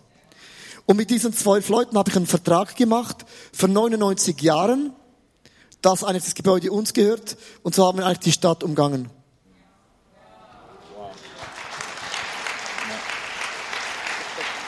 Aber, aber ihr habt schon, ihr habt die Erlaubnis, jetzt hinterher da als Church aufzutreten, oder müsst ihr das, musst Nein, ihr das nein, wir, irgendwie? wir sind am, so am Sonntag sind wir drin als Church und unter der Woche vermieten wir das Gebäude an, an die, das Gebäude heißt Samsung Hall. Okay. Wir haben den Namen verkauft, das gibt Geld, das ist mega viel Geld. Also den Namen haben wir verkauft, weil es Geld gibt. Und unter der Woche ist es, das heißt die Samsung Hall, aber am Sonntag ist das ganze Gebäude uns. Mhm. Und unter der Woche brauchen wir das Gebäude ja nicht und dann vermieten wir es und verdienen Geld von der Welt. Ja, stark. Ja, davon lernen wir. Ja, weil, äh, ja. Ja. es steht ja leer. Ja, absolut. Ich glaube, hier vorne hat sich jemand bereit. Komm ruhig nach vorne. Ihr habt ja sicherlich auch irgendwann mal klein angefangen. Und äh, wie war das denn bei euch gewesen? Wie viele Leute wart ihr? Und ich sag mal, äh, wenn man eine gewisse Anzahl an Leuten hat, dann, dann kann man ja normalerweise einiges auch bewegen. Aber wie es ja so schön im Wort auch heißt, die Arbeit, äh, die Ernte ist reif, aber Arbeiter fehlen. Äh, wie hast du das denn oder wie habt ihr das denn in eurer Church gemacht, um die Leute zu motivieren oder kamen die Leute alle rennen zu dir und haben gesagt, ah, ich will dir mithelfen, ich will das und das machen. Wie habt ihr das denn oder wie hast du das denn gehandhabt? Also was wichtig ist, wir sind immer, du bist immer klein. Egal wie viele Leute du hast, du, du bist immer klein, ist immer relativ. Das möchte ich bewusst betonen. Äh, wir, wir, es ist ja so, du hast auch jetzt nach 20 Jahren, wir haben zu wenig Finanzen, weil du hast mehr Visionen als Geld. Und wir haben zu wenig Mitarbeiter, Frauen und Männer zu dem, was wir wollen. Du hast immer zu wenig Finanzen und immer zu wenig Mitarbeiter, Frauen und Männer. Das hört nie auf. Das, tut mir, das ist eben der, der Frust. Ich habe gemeint, es hört irgendwann auf, aber es hört nie auf, weil du hast dann wieder neue Ideen und das vergrößert sich. Was wir gemacht haben von Anfang an, wir haben gesagt, Kirche zu bauen ist auch Spaß. Der Spaßfaktor ist bei uns ein riesengroßer Faktor. Also das heißt, wenn eine Worship-Band oder eine Lobpreis-Band zusammen probt und übt und spielt, müssen sie auch schauen, dass sie zusammen Spaß haben. Sie machen Weekends zusammen, sie gehen in das Kino zusammen, sie essen zusammen, sie spielen zusammen. Es ist nicht nur einfach die Arbeit. Also jedes Team, ob Parkdienst oder Ordnungsdienst oder Reinigungsdienst oder Kinderkirche, egal welches Dienst, es ist immer auch verknüpft mit Spaß. Es ist wie eine Familie. Hat zwei Dinge. Du hast einen Job zu tun und hast Spaß. Und das ist das, was Leute anzieht und auch Leute bleiben, weil man hat, man hat beide Dinge verknüpft in dem Sinn. Und, und darum fällt es, ist es einfacher auch mitzuarbeiten. Leute wollen das auch, aber wir haben immer zu wenig Leute. weil die Visionen sind größer als die Mitarbeiterinnen und auch die Finanzen. Aber diese Familienkultur haben wir entwickelt seit dem Anfang an. Zum Beispiel, ich mache nie etwas alleine. Wenn ich reise, habe ich immer Freunde mit mir. Ich mache Urlaub nicht alleine, ich mache nie Sport alleine. Äh, Ich kombiniere immer alles mit meinem Team. Und ich überlege mir immer, wo passt welche Person am besten hin. Also ich teile mein Leben ganz natürlich mit meinen Mitarbeiter, Frauen und Männern. Das ist so eine Grundkultur. Wir machen Church zusammen. Äh, Wir haben Spaß zusammen und wir teilen das Leben zusammen. Es ist nicht getrennt, das ist privat und das ist Kirche und, und das ist Gott, sondern für mich gibt es, ich habe keinen, ich, ich, es ist alles ein Klumpen, ein Kuchen. Es ist alles organisch, es ist alles äh, Blending ist das Wort auf Englisch. Es ist alles äh, überlappend. Also weißt du, Church ist auch Freizeit, Freizeit ist auch Familie. Ähm, es ist alles Worship. Also ich habe nicht diese, ich, ich, ich habe ich, nicht die klassische Aufteilung. Zuerst kommt Gott und Familie, sondern es kommt alles zusammen. Nein, wenn ich in den Urlaub gehe, dann spreche ich mit meiner Frau über Kirche. Das ist natürlich, sagen wir haben Urlaub und sage ja und?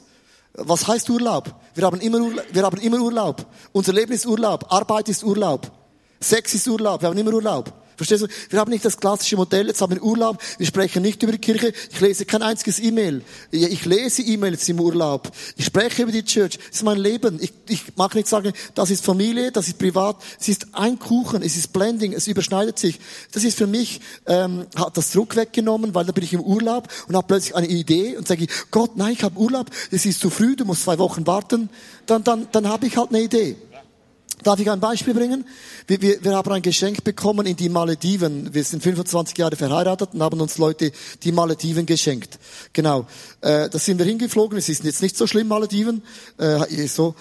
Und dann haben wir Urlaub und dann liege ich da beim Stuhl und während ich da liege, habe ich die größte, die größte revolutionäre Idee, die ich jemals hatte in den letzten 15 Jahren.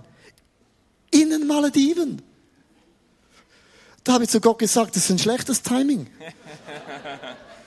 Und wir haben vier Tage die ganze Kirche in den Malediven umgekrempelt. Und ich habe ge-E-Mails und Sprachnotizen gemacht. Jetzt möchte ich fragen, ist das jetzt Urlaub oder Arbeit? Keine Ahnung. Es hat mich nicht gestresst, weil mein Leben, mein Leben ist alles, was ich bin, gehört Gott. Und, und, und ich, ich habe nicht so, eben das ist Familie und das ist Kirche, sondern alles muss Spaß machen. Alles ist für Gott, was ich mache. Und, und, und Gott kann reden, wenn er will. Und dann habe ich zu, mein, habe ich zu meiner Frau gesagt, hey, wir haben in Malediven mehr gearbeitet als sonst. So what? Spielt doch keine Rolle. Wir, mich und meine Frau, wir haben Freude an der Church. Wir haben Freude an Gott. Ich habe Freude an, der, an den Kindern. Mein Leben ist, das Wort Freude, Abenteuer ist der größte Wert, den ich habe. Verstehst du? Es ist nicht so das typisch Abgetrennte. Weil ich, für mich, Leben ist nicht so. Sondern einfach, es, es kommt, wenn es kommt von Gott. Und wenn ich Leute mitnehme und ich, meinen Urlaub nehme ich ja Leute mit und ich coache die während dem Urlaub. Aber für mich ist nicht Coaching so, jetzt haben wir ein Coaching. Sondern wir essen, wir trinken, ich stelle eine Frage, ich, ich gebe einen Tipp rein. Das ist alles ganz organisch, ganz natürlich. Für mich ist Jüngerschaft, ich habe nicht ein Jüngerschaftsmodell. Jesus hat auch kein Jüngerschaftsmodell. Der hat einfach Zeit verbracht mit den Leuten. Wenn Jesus von Jerusalem nach Jericho läuft, das sind es sieben Stunden. Was machst du? Schweigen. Oder Telefon äh, abnehmen. Äh. Was machst du? Du stellst Fragen, Jesus. Sag mal deine Mutter Maria, ist sie streng? Ist die, hat die auch Fehler? Oder Josef, dein Vater. Die haben Fragen gestellt, wie du und ich auch. Man verteilt, man teilt das Leben zusammen. Und das ist für mich Jüngerschaft, ist in erster Linie, man teilt das Leben zusammen, hat Zeit zusammen und bei einem Bier oder Kaffee sagt man, du, sag mal, Frage, wie geht's eigentlich deiner Sexualität? Also ist Porno für dich ein Thema? Also wir sprechen über das, ist natürlich, also für das brauche ich kein Coaching, stell dir Fragen und, und, und dann kannst du Antworten geben, was du immer die Antwort geben willst. Versteht ihr? Ich glaube an das Leben teilen, das ist für mich einer der größten Werte. Was war die Frage? Ja, das war eine Hammer Antwort. Richtig gut. Wir sehen ja,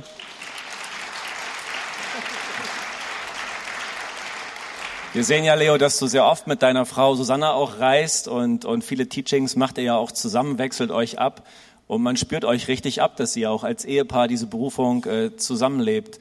Wie machen deine, deine Jungs das, Simon und Stefan? Äh, machen die sich eins mit eurer Berufung oder gab es mal bei denen auch den Punkt, wo die gesagt haben, wir wollen aussteigen, wir haben, wir haben keinen Bock auf das Ganze? Also äh, ich finde mal ganz, ganz wichtig, dass meine Frau und ich, wir sind wirklich Tag und Nacht nicht gleich. Möchte ich bewusst betonen, wenn ich, meine, wenn ich eine Predigt mit meiner Frau zusammen vorbereite, ist das wie Hölle. Es ist so schlimm, das könnt ihr euch gar nicht vorstellen.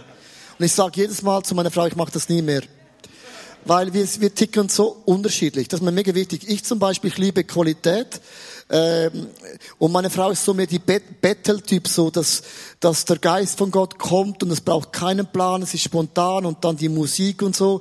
Und das ist nicht mein Ding, ist nicht mein Ding. Verstehst du? Also ich habe allein zu Hause, haben wir Unterschiede. Und wir können über die Unterschiede lachen zusammen, weil was sie gut findet, muss ich nicht gut finden. Und umgekehrt auch nicht, aber ich respektiere sie. Also, dass man, weil man, man sieht dann immer so, ich und Susanne auf der Bühne und, und, und harmonisch, aber eigentlich hinter der Bühne sind wir einfach, das ist Tag und Nacht nicht das Gleiche. Wir arbeiten auch nicht zusammen. Ich könnte sie nie leiten und sie, sie könnte nie unter mir arbeiten. Sie macht die Frauen, die Frauen, äh, Frauenministry, Frauenarbeit und es ist ihr Bereich, ich schwatze da nicht rein. Es ist ihr Ding. Und ich leite die Gemeinde, sie schwatzt man auch nicht rein. Sie gibt manchmal Tipps mit, aber die sind meistens unbrauchbar.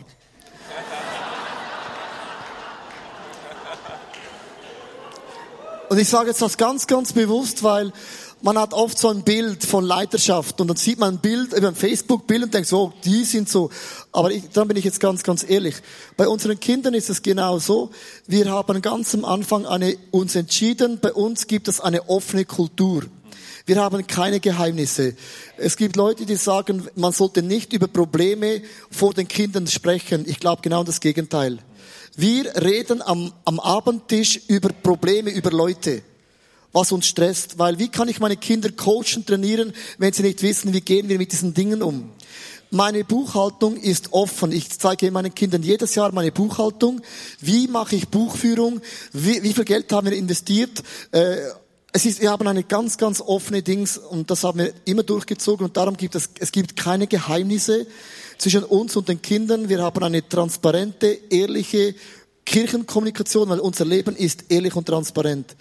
Und von dem her, äh, jetzt sind sie 17 und 15 Jahre alt. Du musst mir die Frage stellen in 10 Jahren. Äh, aber sie sind beide im Moment voll engagiert in der Kirche. Der Älteste wird ein Praktikum machen ab nächsten Sommer im Bereich von Video. Und der Jüngste arbeitet schon mit bei den ganz jungen Teenager, leidet da schon viele Dinge und äh, sie kommen mit, aber ich habe sie nie gezwungen, mitzukommen beim Urlaub. Also auch wenn ich predigen gehe, sagt der Kinder immer, ihr müsst, ihr könnt mitkommen oder ihr könnt auch zu Hause bleiben. Ich habe sie nie gezwungen, mitzukommen. Und meistens kommen sie immer freiwillig mit und manchmal kommen sie nicht mit und sagen immer, okay, ist kein Thema, seid noch jung. Also wir haben eine sehr, sehr offene, ehrliche Kommunikation und äh, die ist manchmal sehr, sehr, ähm, ja, wir sprechen über alles. Auch über Sexualität, wir sind offen. Meine, wenn ich nicht über Sexualität spreche, macht das der Bravo oder Doktor, äh, wie heißt sie? Sommer. Sommer. Und das finde ich nicht optimal. Ja. Also schön auf dem Punkt, ja, es ist offen und ehrlich. Ja.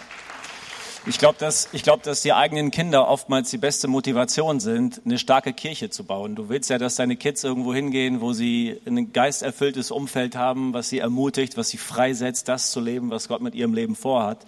Und äh, von daher begeistert mich das auch, dass deine Jungs voll mit dabei sind. Ich glaube, wir haben hier vorne noch ein, zwei, drei Fragen und dafür haben wir noch Zeit auf jeden Fall. Hat man dir nicht oft Naivität unterstellt, wenn du eher visionär gedacht hast, also eher die Chancen gesehen hast als die Hindernisse? Und wie nimmst du deine Mitarbeiter mit bei den Dingen, die du visionär siehst? Und äh, dann auch die Frage, wie, nach welchen Kriterien suchst du deine engsten Mitarbeiter aus? Zum Beispiel nach dem Kriterium, sehen sie die Chancen? Denken sie eher negativ? Also verschiedene Fragen. Erstens, man muss immer mit den Leuten arbeiten, die man hat. Das ist, nein, das ist mega wichtig, weil du hast, was du hast und du, wenn, also wenn, als ICF angefangen haben, hatte ich einen Gitarrist und der war gerade der Lobpreisleiter. Du hast ja nicht mehr.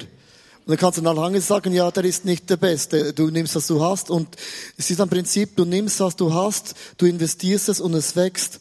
Und wir waren alle diese Jahre, unsere Struktur ist nicht positionsorientiert. Ich stelle nie eine Person an für eine Position. Ich stelle die Leute an für eine Person und das ist Jesus.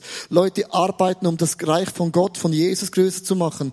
Und wenn ich morgen eine Idee habe und ich strukturiere die ganze Jugendarbeit um, dann ist das in zwei Wochen erledigt weil wir sind dynamisch. Das ist ein, ein Grundwert. Also, das heißt, äh, du ziehst immer die Leute an, die diese Art auch mögen. Leute, die nicht so, die gerne extrem strukturiert sind, äh, die werden sich nicht immer ganz wohl fühlen, weil es ist ein bisschen für sie zu chaotisch, oder? Und was ich gemacht habe über die Jahre, immer, ich habe immer gesucht, ich, ich habe keine Kopfnicker. Du darfst nicht Leute haben, die dich einfach gut finden. Du musst kritische Leute um dich rund haben, die kritisch sind, aber nicht mit mir, sondern meine Dinge hinterfragen und dann sagen, Leo, ich habe eine Lösung für dein Problem. Wir haben Lösungsmeetings. Also wir haben kein Meeting und sagen zum Beispiel, äh, der Lobpreis ist nicht gut. Du musst immer eine Lösung bringen, wie man den Lobpreis besser machen kann. Und ich habe Lösungssitzungen, wo du eigentlich überlegen musst, wie kann man das lösen, weil ich kann ja nicht alle Probleme lösen. Sondern Leute haben gelernt, lösungsorientiert zu denken. Und ich setze immer die Leute ein, wo die größte Begabung haben, so viele wie möglich Leiter, Leiterinnen zu leiten und zu fördern. Meine Mitarbeiter müssen Volunteers fördern, Volunteers leiten. Die sind nicht da, um den Job alleine zu machen, um sich zu multiplizieren. Und das sieht man ja an der Praxis. Da, wo Teams wachsen, wie gigantisch, hast du dann die besten Leiter, Frauen oder Männer. Und die setze ich dann ein über die ganze Church. Das ist das eine. Wie nehme ich sie mit? Wir haben eine Kultur entwickelt, äh, wo wir, wir sind ehrlich, wir sind direkt. Äh, äh, ich werde oft auch ausgebremst. Es ist nicht so, dass jede Idee, die ich habe, wir sofort umsetzen. Ich habe jetzt eine Idee gehabt und dann hat der Mann gesagt von der Kinderkirche, Leo, wenn du das willst, ich möchte dir einfach sagen, wenn du das jetzt machst, kann ich dir nicht garantieren, dass nicht vier Leute kündigen werden. Aber wenn du dennoch machst, stehe ich dahinter, aber ich habe dir sagen wollen, es ist gut möglich, dass sie gehen, das Tempo ist zu schnell. Und das ist, er ist nicht gegen mich, gegen die Idee. Er sagt immer, vielleicht müssen wir ein bisschen ein paar Gänge runterschalten. Und das ist für mich ein Feedback und ich muss überlegen, bin ich bereit, vier Leute zu opfern? Bös gesagt. Das ist jetzt ein schlechtes Wort. Äh, bin ich bereit, so weit zu gehen? Oder sage ich, okay, ähm, die Idee ist gut, aber Leo, es muss nicht alles immer heute sein. Also ich habe ein Gegenüber, wo mich spiegelt und feedbackt, aber nicht mit jede neue Idee, die kommt, zelebrieren wir. Ich habe nicht ein Team, das eine Idee tötet. Jede Idee hat es verdient, gefeiert zu werden, auch die dümmste Idee. Also wenn jemand eine Idee bringt, dann wird niemand sagen, ja, aber. Nie. Sondern sagen, wow, mega cool, finde es so cool. Lasst uns eine Woche darüber nachdenken. Und niemand sagt schon etwas dazu. Weil ich möchte nicht, dass wir zu früh Dinge beurteilen und verurteilen. Sondern lass jeder Idee eine Chance. Jede Idee hat es verdient. Ja, das Aber das heißt dann auch jede Idee. Und zum Glück setzt man nicht alles um, auch nicht von mir, gell? Also nicht alles, was ich will, setzt man um. Also viele von meinen Ideen, die gehen auch in, in den Müll. Leider. Nein, ist mir wichtig. Es ist nicht so, ich bin nicht der, der Chef, wo sagt, weil wenn du deine Mitarbeiter nicht gewinnst, dann stehst du alleine mit deiner Idee da. Du musst die Leute immer gewinnen, du musst sie immer mitnehmen. Und das ist eine Kultur. Wie mache ich das? Ich verbringe mit den engsten Leuten mega viel Zeit. Ich spiele Squash, Fußball, Eishockey. Ich gehe mit dem engsten Team jedes Jahr eine Woche Harley fahren in den Rocky Mountains in Amerika. Das kostet ein Schweinegeld. Das bezahlt ein Geschäftsmann, der hat viel Geld. Das bezahlt nicht die Church. Und dann in Rocky Mountains haben wir die tiefsten Gespräche. Und das ist, ich investiere Geld, Zeit, alles, um mein Team äh, an meiner Brust zu haben, aber ich muss ja auch von ihnen lernen. Mein Team macht mich auch besser, mhm. weil mein Team spiegelt mich, mein Team gibt mir ein Feedback, also es ist gegenseitig. Aber wenn ich dieses Team verliere, dann, dann kannst du nicht sagen, ich bin Chef, jetzt gibt's Druck. Dann gehen Leute, die Schweizer sowieso, weil die haben genug Geld. Du musst nicht in der Kirche arbeiten wegen den Finanzen, sondern du kannst sagen Leute immer, also für dieses, für diesen Geldlohn kann ich auch was anderes machen. Also, oder Volontier machen es freiwillig. Wenn du da zu viel drückst, dann gehen die, das ja freiwillig. Also du brauchst ein mega Fingerspitzengefühl und danach leiten die Leute visionär, wo wir hingehen wollen. Verstehst du? Aber wir haben keine Neisager im Team, sondern jede Idee wird zelebriert. Jede. Für eine Woche. Und dann wird es beerdigt. 90, 98 Prozent von allen Ideen werden beerdigt. Ja. Gut, hast du noch Kraft für zwei Fragen? Zwei Fragen Ja? haben wir noch. Okay. Also hinter mir stand gerade ein Feuerlöscher. Du kannst doch nicht nach vorne gehen, aber ich bin Feueranzünder. Und Gott hat zu mir gesprochen äh, im Gebet. Und äh, wir haben eine Männerarbeit begonnen, die ist gar nicht weit weg von hier, an einem Jadebusen, nennt sich Feuerherzen. Das war letzten Endes eine Energie, die mich auch hierher geführt hat. Aber wie, äh, nicht aber, äh, es sind die Feuerlöscher, die ja drumherum stehen, die äh, dann immer mehr werden. Es sind dann Feuerlöscher, Feuerlöscher und äh, äh, trotzdem haben wir es durchgezogen. Vor zwei Jahren 40 Männer, vor äh, dieses Jahr 60 Männer und einige sind sicherlich auch unter uns und es werden mehr werden. Aber was mir in dem Wort noch so gefehlt hat, du hast schon vieles beantwortet, aber es ist und bleibt auch die Begeisterung für Jesus, die die Menschen nach vorne bringt, die du sicherlich motivierst und davon hätte ich noch ein bisschen mehr gehört. Wie das Jesus macht. Ich. Ja, genau, ja, so, ja. Ja, look, ich habe es, ich hab's, glaube ich, gesagt in einem, in einem Satz. Es ist nicht, äh, ähm, am Anfang denkt man, wenn man eine Gemeinde hat, die wächst und wenn man, oder, auch, oder man denkt am Anfang, wenn ich verheiratet bin, dann habe ich keine Probleme mehr. Oder wenn wir Kinder haben, dann sind wir erfüllt. Und dann hast du Kinder, merkst du plötzlich, ja, erfüllt ist ein falsches Wort, sondern bist äh, gefordert. Und irgendwann, und irgendwann im Leben lernst du die Lektion, dass effektiv die größte Quelle, die es gibt, ist und bleibt Jesus. Es mag, ich sage immer, es mag so einfach klingen. Und für mich ist es, mein, mein, mein, meine größte Motivation ist am Morgen früh, wenn ich meine Bibel aufschlage, wenn ich bete, mein Herz Jesus hingebe. Das ist, das ist meine, meine ganze, mein ganzes Fundament. Weil am Ende, ich predige nicht Kirchenstruktur, ich predige nicht äh, neue Visionen. Es geht wirklich darum, um Jesus groß zu machen. Und das ist für mich das, was man als ein Leiter, das nimmt dir niemand ab, diese Zeiten, die du mit Jesus attraktiv gestalten musst. Das ist mein größter Job, dass ich on fire bleibe in all dem, was es tut. Darum hat sich Jesus immer eine Stunde pro Tag zurückgezogen, um mit seinem Vater zu beten. Das ist nicht was religiös, sondern er hat auch seine Energie von Gott wieder neu empfangen müssen. Das ist der, eine der größten Aufgaben, die es überhaupt gibt. Es gibt natürlich auch Phasen, wo du Jesus nicht spürst. Da musst du einfach hindurchgehen. Das sind auch nur Phasen, die sind nicht immer in dem Sinn. Und dann das zweite ist, du musst, oder es ist, es lohnt sich, Kaleb und Josa waren zwei von zwölf. Zwei waren positiv, zehn waren negativ. Es ist immer die kleine Zahl, die ist positiv. Aber suche dir zwei, drei Leute aus, die diesen Spirit mit dir teilen. Und diese Leute werden die Welt verändern. Die meisten Leute sind Schafe. Die müssen geführt werden. Die sehen sieben Meter. Ein Schaf sieht sieben Meter. Ein Schaf ist eigentlich, man sagt, sorry, Jesus sagt, ihr seid meine Schafe. Mit dem sagt Jesus, ihr seid blind, ihr seht nur sieben Meter. Ein Schaf ist dumm. Jesus sagt, ihr seid meine Schafe, ihr seid dumm. Wieso sagt das Jesus? Jesus sagt, ich sehe etwas, was du nicht siehst. Und dann drittens, ein Schaf ist kein Lastentier. Ein Schaf macht sich keine Sorgen. Ein Schaf hat große Ohren, hört extrem sensibel. Und das ist so etwas, was mir bewusst war. Die meisten Menschen, die möchten geführt und geleitet werden. In der Church. Und es sind immer wenige, wo Leute auch kommen, was der Grund ist. Aber wenn die Leute nicht diesen Glauben an Gott verkörpern, dann ist eine Gemeinde einfach jammerig, sie ist negativ, sie ist gewöhnlich, so wie die meisten Menschen sind. Ich wollte jetzt niemand mit dem kritisieren. Aber, aber, aber Gott hat uns einen Geist gegeben von Qualität, von Exzellent, von Abenteuer. Das alles ist möglich. Ich bin aufgewachsen in einer Familie, wir hatten nichts, wir waren mega arm. Wir hatten nicht mal ein Auto. Wir sind nicht mal in Urlaub gefahren, nicht mal geflogen. Dann hat mein Vater gesagt, hey Jungs und Mädels, wir sind keine reiche Familie. Aber wir werden aus jedem Urlaub das Beste machen. Wir gingen wandern, Fahrradfahren kostet alles nichts. Und ich schaue zurück in meine Kindheit. Es war ein erfülltes Leben, weil meine Eltern haben gesagt, wir machen aus nichts etwas.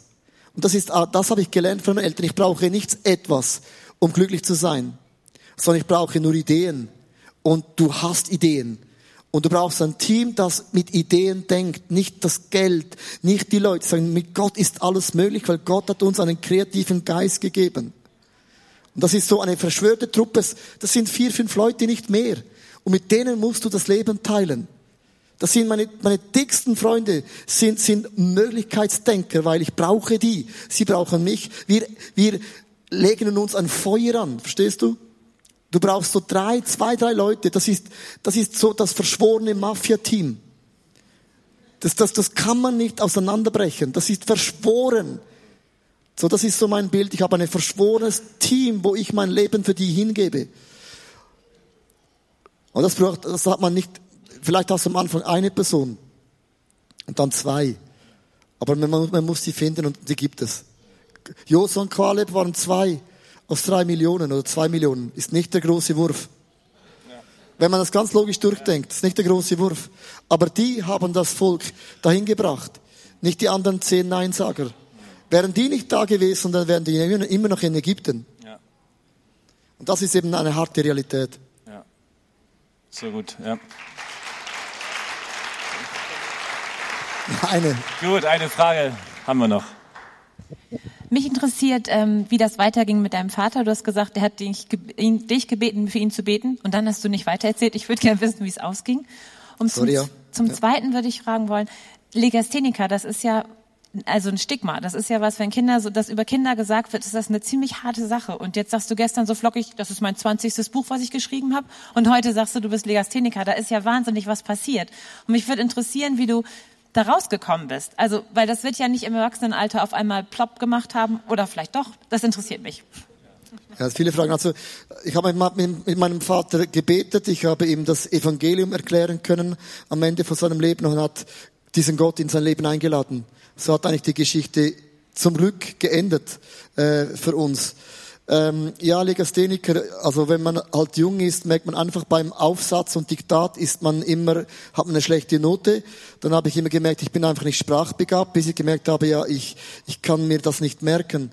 Und dann bin ich in einen Spezialunterricht gegangen äh, für Legasthenie, äh, habe das nicht dem Sinn so krass empfunden, ich habe eine Behinderung in dem Sinn, aber ich wusste einfach, ja, stimmt, ich, ich verwechsle Dinge und so. Und, und dann hat mir diese Frau eben genau das gesagt, Legasthenie hat auch einen Vorteil, du denkst in Bildern. Ich habe eine sehr bildhafte Sprache. Es ist eine sehr visuelle Sprache. Und das ist mir hangen geblieben, weil ich, wo ich gewusst habe, ja, das stimmt. Äh, Ich kann mir dann Dinge merken, wenn ich sie sehe, wenn ich sie auch mit Illustrationen füllen kann. Und das war schon in den jungen Jahren für mich ein Bild, das hat sich eingeprägt bei mir, weil ich immer gemerkt habe, ich kann, ich erkläre Dinge ganz anders als alle anderen, weil ich das auch muss von meiner Behinderung.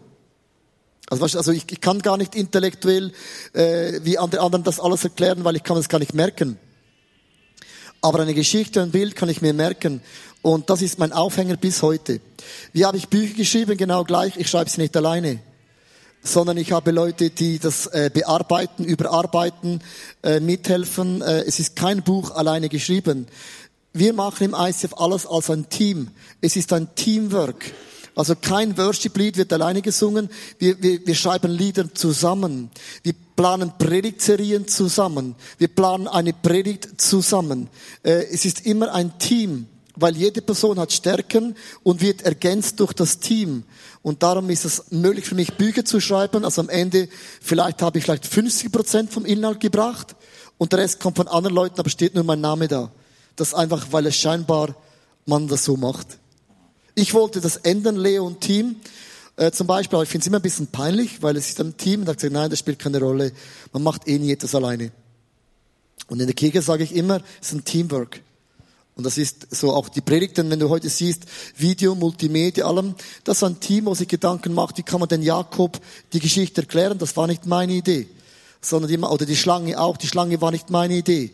das, sondern wir tragen das alles zusammen, dann nehme ich das, äh, schreibe die Predigt. Äh, nach dem ersten Gottesdienst bekomme ich ein Feedback, was alles nicht gut war. Leider. Und die zweite Predigt ist dann schon optimierter. Also das ist ein ständiges Feedback, weil wir sind ein Team. Und es ist auch nicht persönlich an mich gerichtet, sondern einfach nur der Inhalt. Und da kann man immer Dinge besser machen. Also es ist immer, es ist immer ein Team. Es ist ein Teamwork. Die ganze Church, we doing church as a team. Wir, wir machen Kirche als ein Team. Dann können eben deine Schwächen, können dann eben ähm, ergänzt werden mit diesen Leuten, die es eben besser können. Ja, es ist so. Ja. Vielleicht noch äh, eine Sache zu erklären, oder wenn ich eine Idee habe, ich habe nur eine Idee. Also nur eine Idee. Ich habe eine Idee, ich spüre, ich sehe etwas. Und dann habe ich einen guten Freund, der nimmt meine Idee und macht ein Projektmanagement aus dem. Sagt, die Idee ist ein Projekt und er sitzt hin und überlegt sich, wie kann man das kommunikativ so erklären, dass es niemand verletzt und alle abholt. Und das kann ich gar nicht, weil ich weiß gar nicht, wie man das macht. Verstehst du? Also am Ende kommuniziert er dann das. Intern, nach außen mache ich das, aber das ganze Gerüst kommt nicht von mir, weil ein Visionär kann das nicht bis in das Detail denken, weil das Detail nervt ein Visionär. Verstehst du? Da denke ich, es muss doch nicht alles so detailliert sein. Sag ich, oh doch, muss es, weil Leute wollen wissen, warum, wieso, wozu, weshalb. Mir genügt die Vision. Und dann hast du wieder ein Team. Jo, Leo, du bist diese zwei Tage hier gewesen und hast uns ähm, von ganzem Herzen, mit ganzer Leidenschaft gedient. Und wir wollen dir von Herzen dafür Danke sagen. Das ist großartig, dass du hier bist.